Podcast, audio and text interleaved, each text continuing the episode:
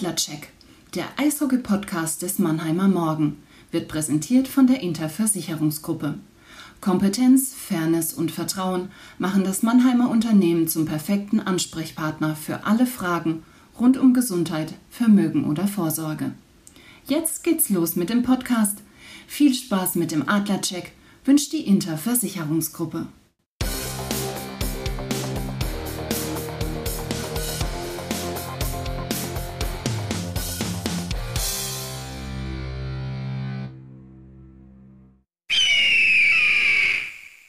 Das Eröffnungsbully. Der Puck fällt. Servus, liebe Adlerfans. Herzlich willkommen zum Adlercheck, dem Eishockey-Podcast des Mannheimer Morgen. Und diesmal muss ich euch leider sagen, es gibt was ganz Neues bei uns. Und zwar darf ich in der Sportredaktion des Mannheimer Morgen einen neuen Mann begrüßen. Herzlich willkommen. Und ihr kennt ihn alle schon von früheren Sendungen und auch von Eiszeit FM, dem befreundeten Podcast. Phil Köhl. Servus Phil. Hallo Christian, vielen lieben Dank. Ich freue mich sehr, hier zu sein. Jetzt auch als fester Teil der Sportredaktion des Mannheimer Morgen. Und äh, ja, bevor wir Gerüchte aufkommen lassen, wie viel Kohle musstest du springen lassen, um zu uns zu wechseln? Oh, sehr viel, sehr viel. Also die Transaktionen, die sind noch äh, unterwegs. Ist ja alles ein bisschen schwierig momentan mit Geld und Hin- und Herschieberei. Ja, aber wir wollen jetzt nicht über Swift oder irgendwas anderes sprechen, sondern bleiben mal beim Eishockey und würde sagen, lassen wir uns loslegen. So machen wir es. Back, Jack. Unser Rückblick. Ja, Phil, die Olympiapause ist vorbei. Das deutsche Abschneiden haben wir ja schon analysiert. Die Adler sind relativ schwer äh, reingekommen nach Olympia. Niederlage in Nürnberg, Niederlage zu Hause gegen Iserlohn und dann der vielleicht erlösende Sieg äh, gegen die DEG. Müssen wir mal abwarten. Wichtig ist, äh, uns euch noch einmal mitzugeben, wir zeichnen Dienstag auf. Ähm, das Mittwochsheimspiel gegen Straubing nehmen wir nicht mehr mit. Ja, also wie gesagt, zwei Niederlagen, äh, ein Sieg. Was ist gut gelaufen und wo gibt's noch Luft nach oben? Ja, lassen wir uns erstmal schauen, was, wo vielleicht noch Luft nach oben ist. Äh, zwei vermeidbare Niederlagen auf jeden Fall in Nürnberg. Äh, verlierst in Nürnberg in der Schlussphase, hast es Partie eigentlich im Griff. Ähm, man hat dann aber gemerkt, machst vielleicht mal einen Schritt weniger oder gibst halt nicht mehr Leon Bergmann, der Spieler der Adler, das nach der Partie gesagt, gibst vielleicht nur noch 96, 97 Prozent, was natürlich auf diesem Top-Niveau, ähm, auf dem sich die Sportler bewegen, äh, ja, ausschlaggebend am Ende des Tages ist und ähm, dann verlierst du dieses Spiel noch. Ja, da warst einfach zu weit von den Männern weg, warst äh, nicht in den Zweikämpfen drin. Das gleiche in Iserlohn, wo du eigentlich eher dann in Führung gehst, auch mit dem 2 zu 2, nach 2-1 Rückstand nochmal zurückkommst und dann trotzdem das Spiel so aus der Hand gibst. Ähm, da ist auf jeden Fall noch Luft nach oben. Du hast auch in Düsseldorf, finde ich, jetzt keine richtig überzeugende Leistung gebracht. Kannst du vielleicht auch nicht nach den zwei Niederlagen, wenn du so aus so einen Kaltstart hast und dann gleich mit zwei Rückschlägen ähm, ja da startest. Aber ähm, du hast einen sehr, sehr guten Torwart gehabt mit Dennis Entras. Hast vielleicht auch den einen oder anderen Schuss auf der Gegenseite gehabt, der dann auch mal durchrutscht. Das Glück des Tüchtigen dann vielleicht in der äh, Phase. Also die Adler, sie können ihr Spiel aufziehen, das, das ist positiv tatsächlich. Sie haben nach wie vor gute Torhüter mit äh, Felix Brückmann und Dennis Entras. Sie schaffen es leider nur nicht, ihr Spiel äh, komplett über 60 Minuten durchzuziehen. Also sei es im Angriff, also auch im, im Vorcheck frühzeitig äh, den Puck zu erobern, aber vor allem dann bei Umschaltsituationen gehen sie noch diesen, so wirkt es zumindest von außen, diesen gewissen Tick Risiko zu viel und äh, fangen sich dann den einen oder anderen Konter und dann brennt's immer lichterloh sofort vor dem Adlergehäuse. Wobei ich da sagen muss, ähm, das Düsseldorf-Spiel war schon ein Schritt nach vorne, weil es so konteranfällig wie jetzt, du hast zu Recht angesprochen, wie zu Hause gegen Iserlohn beim 2 zu 4 waren die Adler am Sonntag nicht. Also da haben sie die richtigen Lehren gezogen. Und Pavel Groß hat auch nach der Niederlage gegen Iserlohn ja gesagt, ihm hat so die Laufbereitschaft gefehlt. Er hat gesagt, das Vorchecking können wir nicht so konsequent umsetzen, wenn auch nur einer nicht mitmacht. Ähm, hast du da auch eine Steigerung gesehen? Es, es war schon besser, auf jeden Fall. Ähm, das ist ganz gut, dass du es nochmal ansprichst. Ja, gerade bei Iserlohn, aber auch in Nürnberg hast du dann gesehen, wenn einer nicht den Laufweg mitmacht, dann wirst du einfach überspielt. Ähm, das ist dann völlig egal, ob du den Adler auf der Brust hast oder nicht. So viel Qualität ist in dieser Liga, dass du dir das einfach nicht erlauben kannst. Aber ja, ähm, die Laufbereitschaft war schon höher. Das Ergebnis hat dir dann natürlich dann auch in die Karten gespielt, dass dann plötzlich das 2 und das 3-0 kurz hintereinander gefallen ist im zweiten Drittel. Aber ähm, es sind kleine Schritte und man hofft, dass äh, ja auf diesen Sieg in Düsseldorf, dass man darauf aufbauen kann und dann ähm, wieder langsam in die Erfolgsspur findet oder so schnell wie möglich besser aus Adlersicht in die Erfolgsspur findet. Mhm. Jetzt ich glaube, es zieht sich wie ein roter Faden durch die komplette Saison. So eine richtig geballte Offensivmacht sind die Adler ja nicht. Also so Spiele mit fünf, sechs, sieben Toren äh, sind an einer Hand, wenn überhaupt abzuzählen. Jetzt dann auch zwei ähm, gegen gegen Nürnberg, zwei gegen Iserlohn. Wie wichtig vor diesem Hintergrund ist das Comeback von Borna Rendulic? Ja, ein Borna Rendulic mit seinen Fähigkeiten gerade vor dem gegnerischen Gehäuse tut jeder Mannschaft gut. Interessant ist tatsächlich, dass die Adler ja die, die wenigsten Schüsse der Liga abgeben, aber die beste Effizienz haben. Also sie sind sehr, sehr effizient, wenn sie mal in Schussposition können, kommen, beziehungsweise wenn sie den Schuss dann nehmen. Und Borna Rendulic, ähm, wir kennen ihn noch von vor zwei Jahren, wir kennen ihn aber auch aus dieser Saison, äh, wenn er zum Schlagschuss ansetzt oder allgemein seine Schusstechnik, die ist schon ähm, Ligaspitze auf jeden Fall, da wird's immer gefährlich. Er war ja lange Zeit dann ähm, bei den Fußballern der TSG 1899 Hoffenheim in dem Reha-Zentrum und deswegen hat er nur wenig Berührungspunkte gehabt mit der Mannschaft. Hat gesagt, meistens einmal die Woche überhaupt bei Spielen, wenn es denn überhaupt ein Heimspiel gab. Wie wichtig ist so jemand auch für die Kabine? Ich habe es ja heute geschrieben auch, er ähm, trägt so sein Herz auf der Zunge. Ähm, mein, ich habe am Sonntag nach dem Spiel mit ihm gesprochen und so der erste Satz nach meiner Frage, wie es ihm denn so auf dem Eis nach der langen Verletzungspause gegangen ist, war, I didn't wanna fuck up. Also auf Deutsch übersetzt, ich wollte mich einfach nur nicht blamieren, ich wollte überleben auf dem Eis. Und ähm, er hat immer einen Spruch auf Lager. Wie wichtig ist so jemand? Ja, gerade äh, diese Kabinenharmonie ist ja ein sehr sensibles Thema, immer sehr schwer da reinzuschauen, aber du hast ja eigentlich fast schon alles gesagt. Äh, Borna Rendulic ist ein Typ, der sein Herz auf der Zunge trägt, ähm, der sehr, sehr locker ist, immer einen Spruch hat und ähm, das tut jeder Kabine gut und ich glaube auch, dass das der Kabine in Mannheim natürlich wieder gut tut, wenn so ein Typ einfach dann äh, neben dir sitzt, beziehungsweise ein Teil der Mannschaft dann wieder aktiv jeden Tag im Alltag ist dann. Vor Jack. Wir schauen voraus. Ja, lass uns vorausblicken, vorausschauen, lieber Phil. Wir hatten es ja schon angesprochen, die Adler sind gestartet mit 19 Spielen in 42 Tagen. Die ersten haben sie absolviert. Was wird so der Schlüssel sein in, in dieser Phase bis zum, zum Ende der Hauptrunde? Ja, du musst konstant sein natürlich. Du musst die, und dafür musst du die Luft haben. Du musst äh, läuferisch dein Spiel durchziehen, von vorne bis hinten. Dein Weg, egal was links oder rechts ist, einfach gehen. Und das wird am Ende meiner Meinung nach der Schlüssel sein tatsächlich. Und dafür brauchst du, wie gesagt, aber auch die Kraft dazu. Die Kraft, auch das ist übrigens ein Grund, äh, warum die Adler nochmal nachgelegt haben. Auf dem Transfermarkt von Jokerit Helsinki kommt der finnische Stürmer Markus Hennikainen.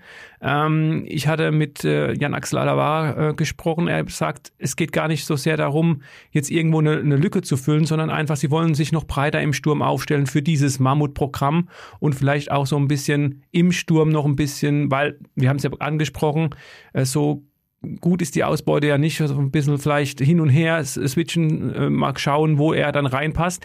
Er gilt als flexibel einsetzbarer Stürmer, allerdings nicht als Center, unbedingt zumindest. Ähm, wie würdest du ihn so einschätzen? Was kann, können sich die Adlerfans von dem neuen Mann erwarten? Naja, ich finde, das ist in dem Punkt schon mal gut, weil er läuferisch sehr, sehr stark ist. Ein Element, was wir ja schon angesprochen haben, was die Adler vielleicht nochmal brauchen. Da kann er vielleicht so dieses Push-Element, dieses Anschieber-Element sein. Ähm, es wird als sogenannter Power Forward beschrieben, also ein Spieler, der gerne seinen Körper einsetzt, äh, einsetzen kann, auch sei es beim Puckgewinn, aber auch äh, um den Puck zu verteidigen, aber auch diesen äh, sogenannten Scoring Touch hat vor dem gegnerischen Tor, also durchaus in der Lage ist, mit einem Assist oder einem Tor zu glänzen dann am Ende. Und ja, man sieht es ja auch bei der Konkurrenz. Ich meine, auch Ingolstadt hat nachgelegt. Ähm, es macht auf jeden Fall Sinn, hier nochmal einen Spieler zu holen und sei es dann für die Tiefe, weil ähm, das Programm unglaublich hart wird vor den Playoffs und in den Playoffs sowieso. Also du spielst ja jetzt schon fast im Zweitagesrhythmus, bist da sehr, sehr gefordert. Die einzige Frage, die ich mir halt stelle, ist, ähm, wenn in der Offensive ja, natürlich, die Adler schießen vielleicht nicht diese fünf, sechs, sieben Tore, aber sie gewinnen oft auch halt mit einem Torunterschied und am Ende gibt's dafür dann auch nur die drei Punkte. Was aber auch sehr auffällig ist in der Offensive, ist natürlich, dass die Adler beim am Bullypunkt, also den ersten Zweikampf, wenn, nachdem das Spiel unterbrochen ist, häufiger verlieren in letzter Zeit oder nicht so dominant sind wie in den vergangenen beiden Jahren.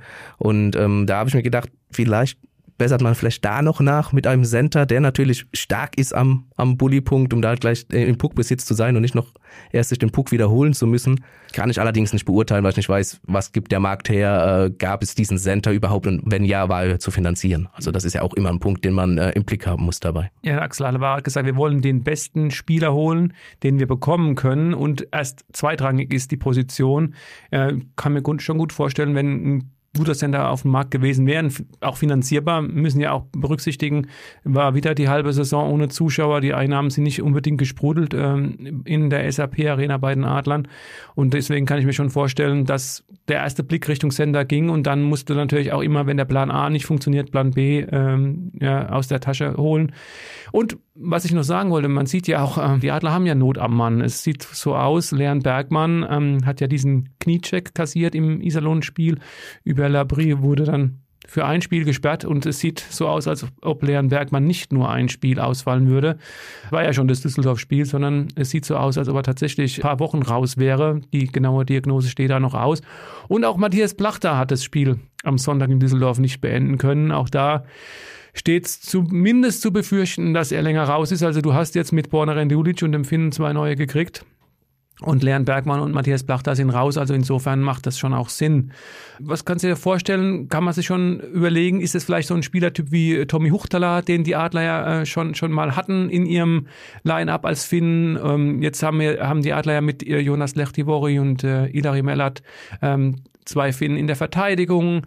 Dann gab's äh, den Mixer Järvinen. Also kann man den so irgendwie einordnen? Ja, witzigerweise, dass du Tommy Huchtaler nennst, ähm, musste ich auch direkt dran denken, wenn da steht Typ Power Forward, Größe äh, und Gewicht, das er mitbringt äh, auf die Kufen, passt dazu auch. Wäre natürlich interessant, wäre vielleicht auch ein Element, den den Adlern dann tatsächlich da nochmal gut tut, gerade wenn du diese ja Drehtür-Thematik hast, was die Verletzten angeht, ähm, dass zwei kommen zurück oder einer kommt zurück, wie Borner jetzt gegen Düsseldorf und dafür fallen dann ähm, Matthias Blachter aus und dann Bergmann von dem Spiel davor noch länger. Tut hier natürlich einer gut, der körperlich nochmal ja, Elemente setzen kann im Spiel einfach und ähm, dir diese Tiefe bringt, die wir schon angesprochen haben. Ja, der Mann 28 ist er. Wenn ihr ihn in der SAP Arena ähm, seht, äh, hat die Nummer 73, hatte zuletzt äh, die 33, aber die ist ja in Mannheim vergeben an äh, Team Wohlgemut. Lass uns noch ganz kurz den einen oder anderen Satz verwenden, warum er überhaupt auf dem Markt ist, weil der Hintergrund ist natürlich äh, kein schöner.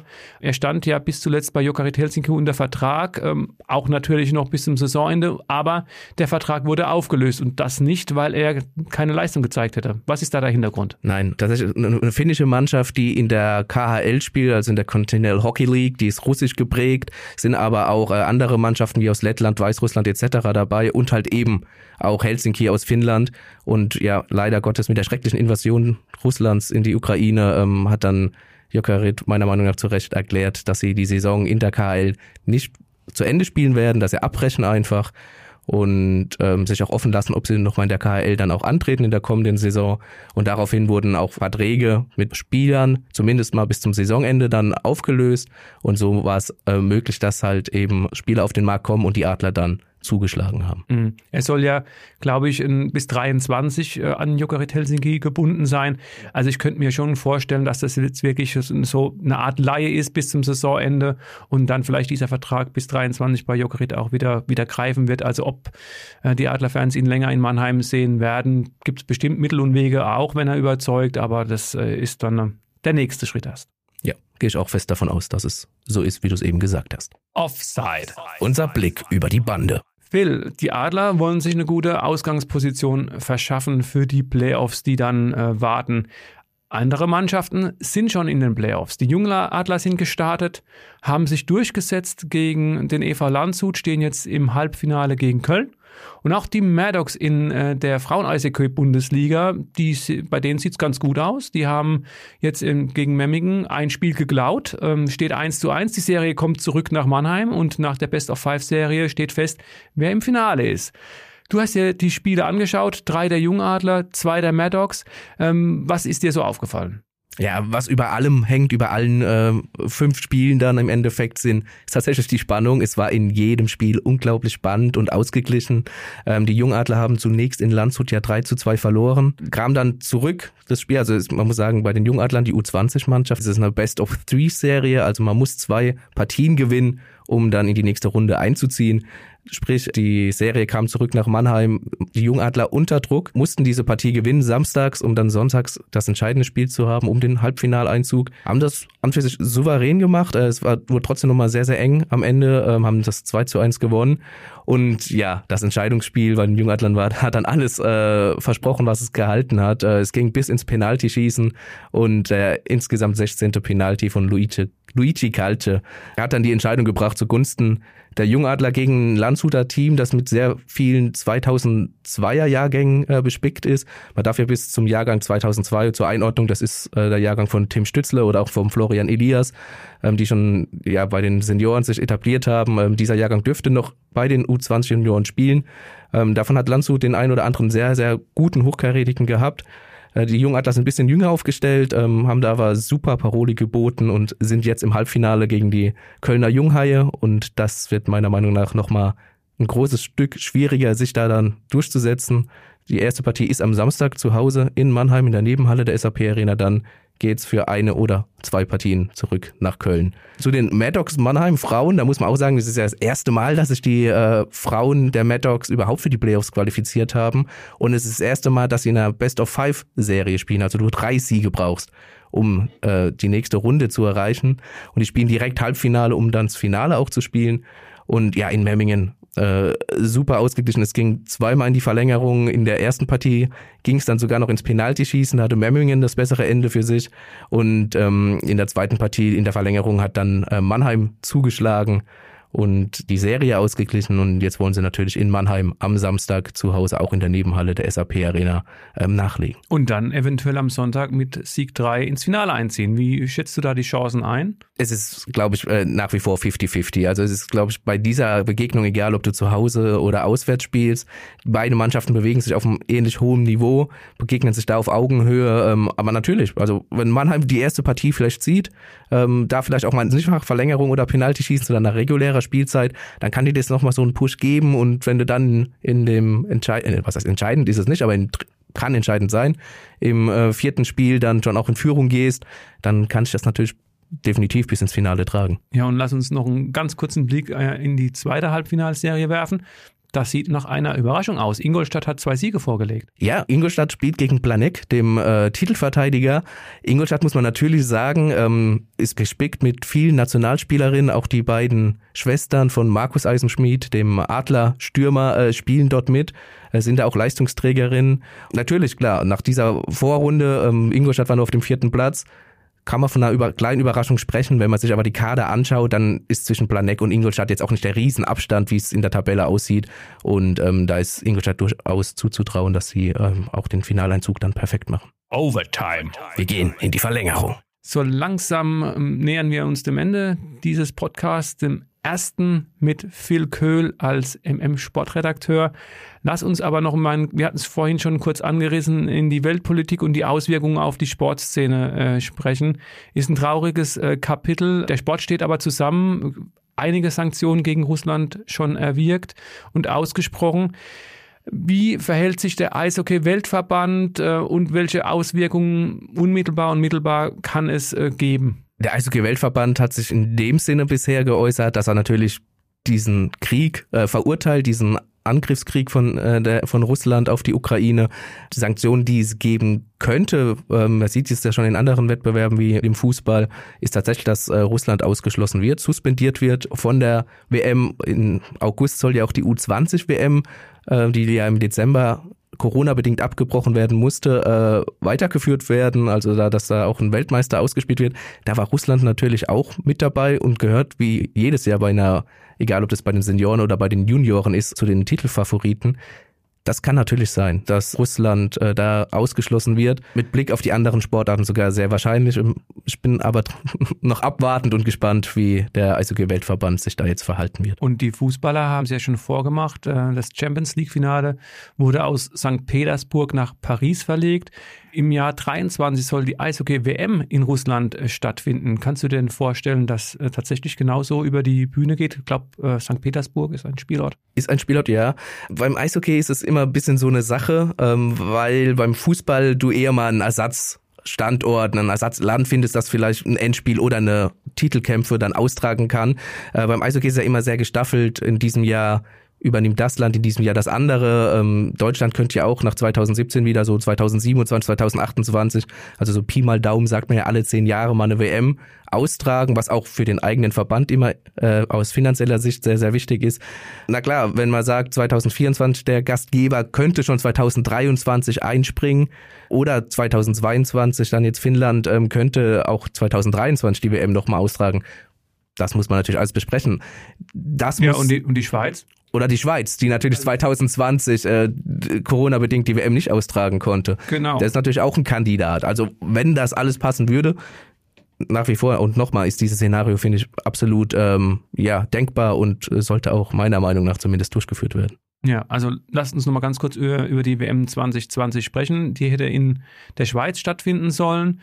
Ähm, das war das erste Pandemiejahr, dann ist die WM ausgefallen und jetzt hieß es so, dass die, die Schweiz irgendwann äh, später diese WM ausrichten darf. Aber ich denke, von der Infrastruktur da steht ja in der Schweiz alles und ähm, es ist ja dann schon jetzt noch ein Jahr Vorlaufzeit, also auch mit dem Ticketing könnte man noch äh, relativ ähm, zeitnah das alles regeln, aber du hast natürlich recht, ist alles so eine, eine Frage. Wir sprechen jetzt viel im Konjunktiv, aber eine Möglichkeit ist es zumindest auf jeden Fall. Aber dann müsste jetzt auch zeitnah eine Entscheidung einfach fallen, damit du, wie du auch sagst, mit dem Ticketing etc., Strukturen, das auch alles in die Wege leiten kannst. Ja, dann schauen wir mal, wie es äh, in der DL weitergeht bei den Adlern. Ähm, Phil, es war mir eine Freude, dich äh, hier im Tonstudio begrüßen zu können. Also die nächsten äh, Wochen, Monate und hoffentlich auch Jahre wird es öfter so sein. Äh, vielen Dank erstmal dafür, dass du äh, bei uns warst. Ähm, ich danke den Hörerinnen und Hörern für ihre Aufmerksamkeit.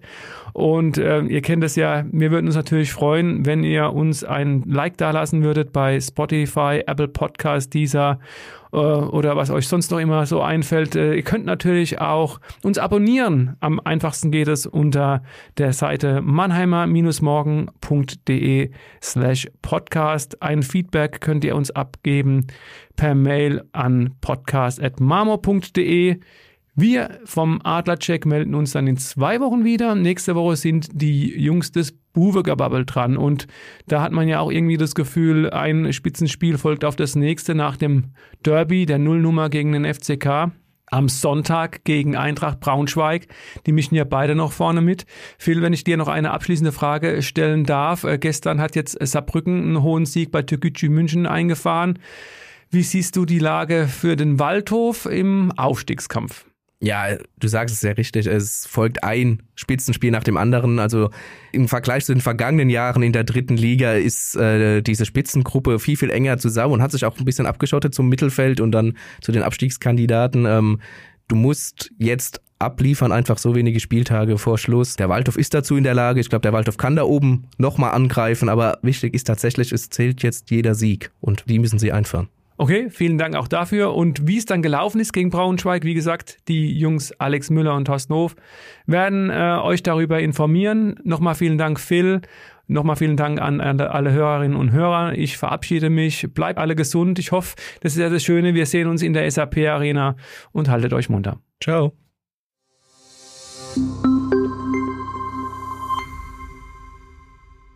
Ein Podcast des Mannheimer Morgen.